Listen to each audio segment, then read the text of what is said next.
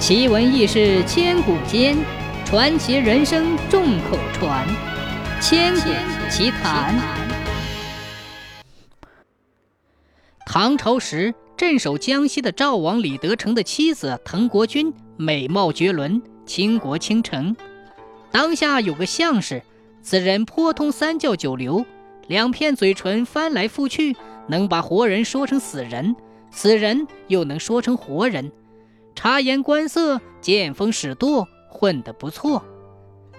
有一天，李德成邀相士喝酒，酒酣耳热，相士红着酒眼说：“千岁大人，我看得出你是个有福之人，明贤之主，日后定能创立大业。”李德成问：“哦，何以见得？”相士夸口说：“胖瘦高矮，富贵贫贱。”小人道眼就能分得清清楚楚。李德成记住了，不去反驳，像是继续神吹。过了几天，李德成又把相士请来，他指着庭前的五个穿戴一模一样的年轻女子说：“你不是说富贵贫贱道眼便能分得清楚吗？你看这五个女子中哪一个是我的夫人？”相士傻了眼儿。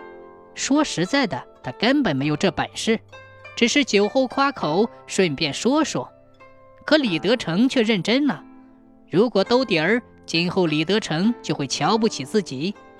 赶鸭子上架，暂时顶着吧。都说李德成的妻子漂亮，最漂亮的就是了。相士走到了五个女子面前，仔仔细细、上上下下、前前后后、左左右右，把她们瞧了个够。